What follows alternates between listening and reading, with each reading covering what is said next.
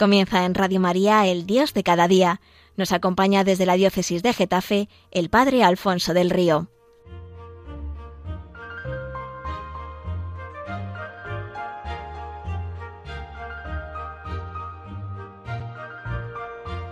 Un cordial saludo para todos los oyentes de Radio María desde el Seminario Diocesano de Getafe.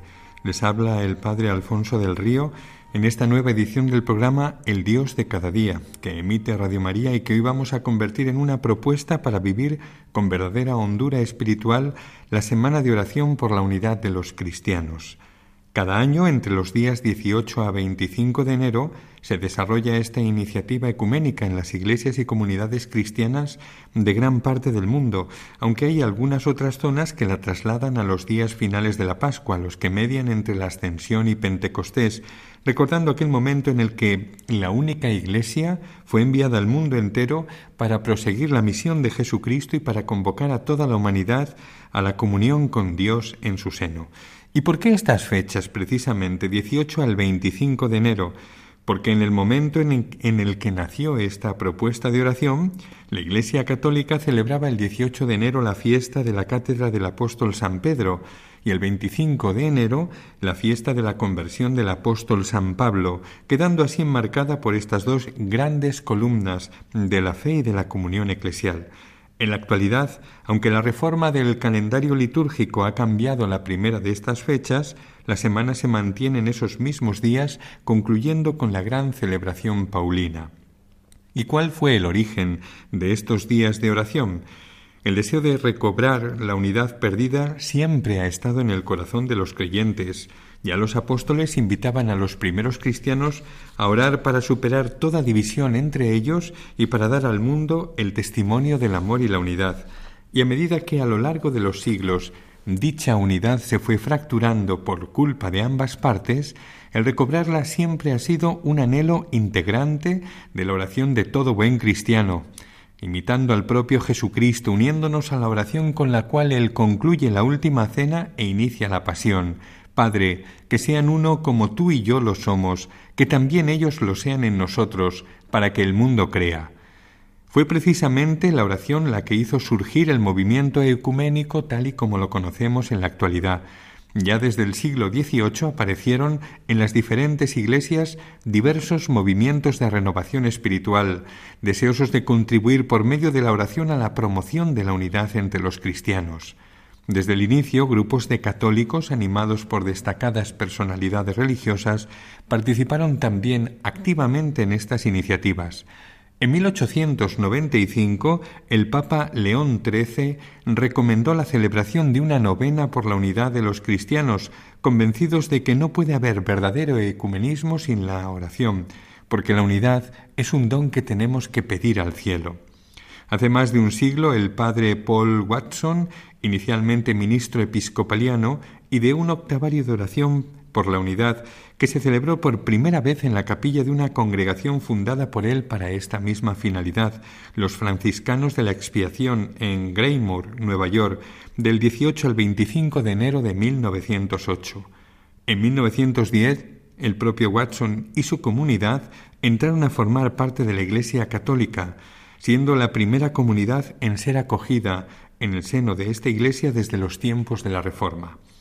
El Papa San Pío X bendijo en 1909 esta propuesta de oración y en 1916 Benedicto XV la propuso a la Iglesia Universal mediante el breve Romanum Pontificum, dotándola de indulgencias. En la década de 1930 este movimiento recibió un nuevo impulso por obra del abad Paul Couturier de Lyon, conocido como el padre del ecumenismo espiritual. Su invitación a orar por la unidad de la Iglesia tal y como Cristo la quiere y con los medios que Él quiere hizo que muchos cristianos, pertenecientes a diversas tradiciones, se unieran en una sola plegaria por la unidad.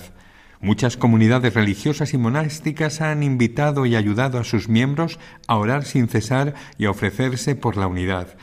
Entre ellas ha tenido particular relevancia la vida y el testimonio de Sor María Gabriela de la Unidad, que vivió entre 1914 y 1936, una religiosa trapense del monasterio de Cotaferrata. Cuando su superiora, animada por el abad Couturier, invitó a las hermanas a orar y a entregarse por la unidad de los cristianos, Sor María Gabriela se sintió inmediatamente comprometida y no dudó en dedicar su vida a esta causa. El 25 de enero de 1983, durante la clausura de la Semana de Oración por la Unidad de aquel año, otro de los grandes promotores de la unidad, San Juan Pablo II, la beatificó. En su homilía el Papa subrayó los tres elementos sobre los cuales se construye la búsqueda de la unidad, la conversión, la cruz y la oración. Sobre estos tres elementos se apoyaron la vida y el testimonio de Sor María Gabriela. El día de Cristo Rey del año 1937, María Gabriela pronunció sus votos y se ofreció a Dios para ser consumida como pequeña ofrenda de amor.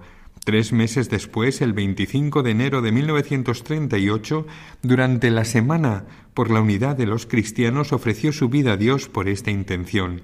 Nunca había estado enferma y gozaba siempre de buena salud. De pronto se sintió débil y agotada. Se supo entonces que padecía una grave tuberculosis.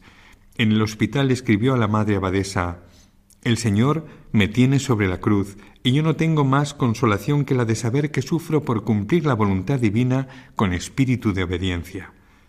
Una comunidad anglicana conoció el gesto de oblación de la hermana y escribió Una caridad como la suya destruye todos los perjuicios eh, que muchos mm, anglicanos tienen contra Roma.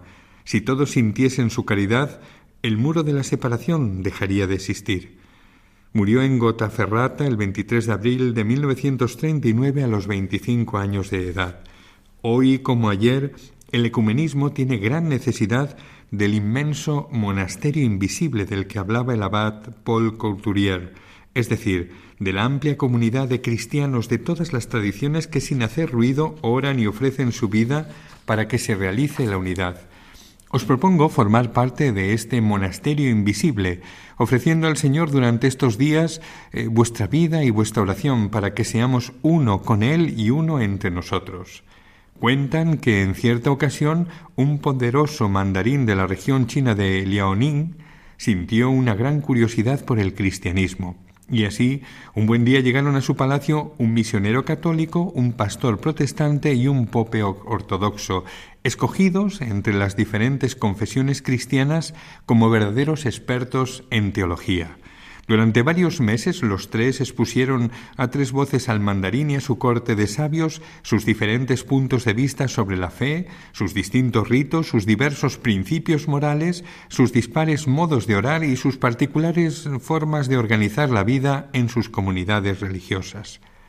Al inicio del cuarto mes, próximo el comienzo de la estación de las lluvias, el mandarín hizo llamar a los tres les agradeció eh, solemnemente su trabajo y con admirable generosidad les ofreció un regalo. A cada uno de los tres les ofreció un cofre de oro adornado con piedras preciosas. Después de despedirse de ellos, les hizo acompañar hasta el camino que conducía a través de durísimos senderos más allá de la cadena montañosa de Kingan hacia la frontera del río Amur. Los tres intrépidos misioneros que cada mañana y cada tarde se separaban para rezar particularmente al mismo Dios, aunque viajaban juntos, no solían hablar mucho entre ellos porque un sutil velo de celos había mantenido vivo un clima de sospecha de los unos hacia los otros en sus corazones. Y para no despertar entre ellos ninguna disputa se pusieron de acuerdo en no abrir los cofres, desconociendo su contenido, no fuera a ser que los regalos revelasen la preferencia del mandarín por algún particular en detrimento de los otros dos, que no los abrirían hasta no haber llegado cada uno de ellos a su destino de Europa. Eso es lo que habían decidido. El viaje transcurrió bien hasta que alcanzaron el río Amur, un torrente oscuro, inmenso, ancho, profundo, con una fuerza salvaje, frío y temeroso. Al alcanzar aquel punto de su camino de regreso a casa, se sintieron extenuados y sin medio alguno para poder cruzar el río. Tras vagar perdidos durante cuatro días bajo un tremendo temporal, también se dieron cuenta de que se les habían agotado las provisiones. La situación era desesperada. A los ojos de los tres comenzó a aparecer la posibilidad de la palma del martirio. Morir de hambre a la orilla de un río en el que abundaban los esturiones, los salmones y gran cantidad de peces de toda forma y color era una broma cruel. Si consiguiésemos pescar algún pez, podríamos sobrevivir, se decían ellos. Lo intentaron todo, pero con la implacable corriente del Amur, eh, que les amenazaba de continuo para tragárselos en sus oscuras y gélidas aguas, todo intento fue imposible.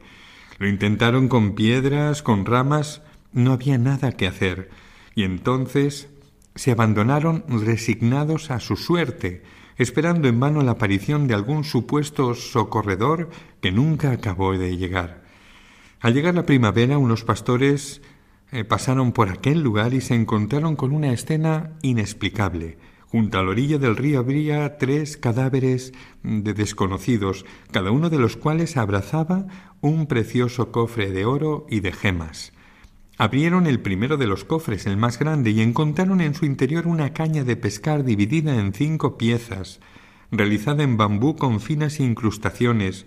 En el segundo, un gran ovillo de sedal de la más alta calidad, y en el tercero, un fuerte anzuelo de plata. Si aquellos tres desgraciados, en lugar de dejarse contaminar por los celos y las envidias, hubieran puesto ecuménicamente en común sus dones, lo más probable es que estuvieran ahora pescando peces en el Amur y almas en Manchuria. Juntos podían haber hecho milagros. Vamos a hacer ahora una pausa musical para escuchar una preciosa composición del músico protestante norteamericano Michael Cart, conocido por sus contribuciones a la música cristiana contemporánea, combinando melodías e instrumentos de estilo folclórico con un dominio profundo de los textos bíblicos. La pieza que escucharemos se titula Emmanuel y su letra, entrelazando textos del Antiguo y del Nuevo Testamento, dice Una señal os va a ser dada, una virgen concebirá y dará a luz a un hijo que tiene en sí toda la plenitud de la divinidad. Él será luz de las naciones, gloria para cuantos lo contemplen, esperanza para cuantos acojan el calor de su realidad. Y el estribillo canta, es el Emmanuel, nuestro Dios está con nosotros, y si nuestro Dios está con nosotros, ¿quién podrá estar en contra nuestra? Nuestro Dios está con nosotros, es el Emmanuel. Y continúa diciendo, los que vivían en un valle de tinieblas y de muerte, los que tropezaban en la oscuridad, vieron amanecer una gloriosa luz. Termina preguntándonos, ¿cuál será tu respuesta ante aquel que no se reservó a tu Hijo, Pregúntaselo a tu corazón, aquel que lo entregó por nosotros, porque en la tierra no hay poder alguno que pueda separarnos del amor de nuestro Dios manifestado en su Hijo. Hay una preciosa versión en el YouTube cantada por coros infantiles.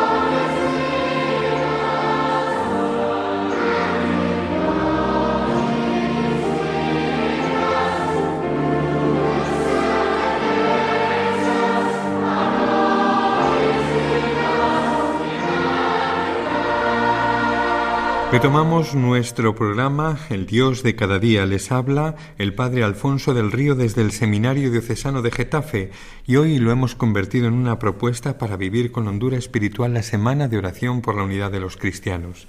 En este sentido cuentan que en cierto océano existieron hace mucho tiempo dos islas separadas por un estrecho brazo de mar, yo soy la más hermosa, decía una. Yo soy la más grande, rebatía la otra. Yo tengo la playa más extensa, presumía la una. Yo tengo las palmeras más altas, replicaba la otra. Sobre mí crecen arbustos de frutos exquisitos, decía una. Pues yo doy cobijo a las aves más exóticas, argumentaba la otra. Durante años se pelearon de aquella manera, y el tiempo transcurría, las olas del océano, con su inmenso e incesante movimiento día y noche, fueron llevando arena de los fondos marinos sobre las dos islas que cada día se ensanchaban un poco más y veían como el canal que las separaba inicialmente se estrechaba. Así hasta que un buen día las dos playas se tocaron y se fundieron en una sola. Las dos contendientes no estaban para nada contentas. ¿Quién es ahora la más hermosa y la mejor de las dos? se quejaban ambas. El buen viento que divertía eh, se divertía rizando las olas les respondió antes erais dos tristes islotes, al juntaros os habéis convertido en la más hermosa de las islas del mundo. Una buena lección la de estas islas para los cristianos del mundo entero para pedir y trabajar por la unidad. Los obispos de la Subcomisión para las Relaciones Interconfesionales y el Diálogo Interreligioso de la Conferencia Episcopal Española nos han escrito un mensaje titulado Hemos visto brillar su estrella y venimos para adorarlo título tomado de los materiales que han elaborado los cristianos de Oriente Próximo, los miembros del Pontificio Consejo para la Promoción de la Unidad de los Cristianos y de la Comisión Fe y Constitución del Consejo Ecuménico de las Iglesias. En ella nos invitan a vivir con hondura esta semana de oración pidiendo a Dios que nos conceda el don de una plena comunión. Las palabras mm, del lema eh, son de los magos de Oriente, pronunciadas en Jerusalén al preguntar por el nacimiento del rey de los judíos. Han resonado hace escasos días en nuestra liturgia y nos recuerdan el encargo esencial que nos ha dejado el Señor el día de su ascensión, encargo que constituye la razón de ser de la Iglesia, el prolongar su presencia y su misión y llevar a todos los rincones de la tierra y a todas las generaciones ese amor que le ha impulsado a encarnarse por nosotros y a entregar su vida, y de hacer discípulos míos de todos los pueblos, bautizándoles en el nombre del Padre y del Hijo y del Espíritu Santo, y enseñándoles cuanto yo os he enseñado. Este amor redentor está destinado a todos los hombres sin excepción, lo cual hace que sea necesario darlo a conocer. San Pablo resume ese anuncio, ese darlo a conocer, diciendo Cristo murió por nuestros pecados eh, según las Escrituras, fue sepultado y resucitó al tercer día según las Escrituras. Y añade, este es el plan que Dios tuvo oculto en las generaciones pasadas y que ahora ha revelado por medio del Espíritu a sus santos apóstoles y profetas. Y también nos dice la dirección que debe de tomar hoy nuestro anuncio. Los paganos comparten la misma herencia, son miembros del mismo cuerpo y participan de la misma promesa que Cristo Jesús ha hecho a todos por medio de su Evangelio. La Semana de Oración por la Unidad tiene que intensificar la súplica para que todos los cristianos nos dejemos conducir por el Espíritu Santo hacia Cristo, porque el Espíritu recibe de Él lo que viene del Padre, nos lo da a conocer y nos ayuda a vivirlo. El Espíritu nos mueve a un ecumenismo que no pierde de vista el fin último de la evangelización, el congregar en una sola iglesia a todos los pueblos, la meta hacia la que tiende toda la actividad de la iglesia en el mundo y cuyo culmen es la celebración eucarística.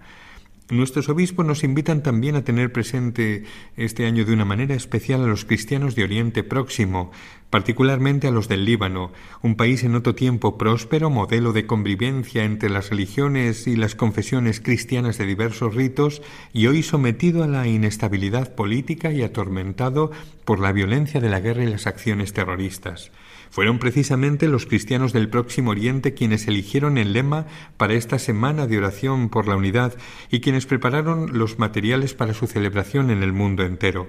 Estos hermanos, pertenecientes a diferentes iglesias, se esfuerzan en su tierra por mitigar los enfrentamientos políticos y las acciones de guerra y violencia que no cesan y que tanto han afectado a la presencia cristiana en aquel gran escenario de la historia sagrada, donde el Verbo de Dios se hizo carne de nuestra carne para hacer con todos nosotros una sola familia. La Tierra Santa desde muy pronto vio crecer las comunidades cristianas y la Iglesia Madre de Jerusalén se convirtió desde el origen en referencia de la Iglesia Universal. La presencia cristiana en esta zona desde hace más de medio siglo se ha visto progresivamente reducida a causa de los conflictos bélicos por la inmigración y la huida de miles de refugiados que han buscado en Occidente una seguridad de vida que les permita mantener su propia identidad. Hoy más que nunca, el próximo Oriente necesita una luz celestial para acompañar a su pueblo. La estrella de Belén es la señal de que Dios camina con el pueblo, siente su dolor, escucha su grito y le muestra su compasión. El camino de la fe es este caminar con Dios que siempre vela por su pueblo y que nos guía por las complejas sendas de la historia y de la vida. Cuentan que San Pacomio era un monje que deseaba conocer el significado de la vida y que meditaba las palabras sagradas de la Escritura y las enseñanzas de los sabios para descubrir su secreto. Una noche el Señor le regaló un sueño. Pacomio vio que el mundo era como una inmensa caverna negra y oscura. En su interior los seres humanos vagaban de acá para allá a tientas, chocándose, tropezando los unos con los otros, a veces lastimándose, siempre llenos de desconfianza y amargura porque no lograban encontrar un camino de salida para aquella situación.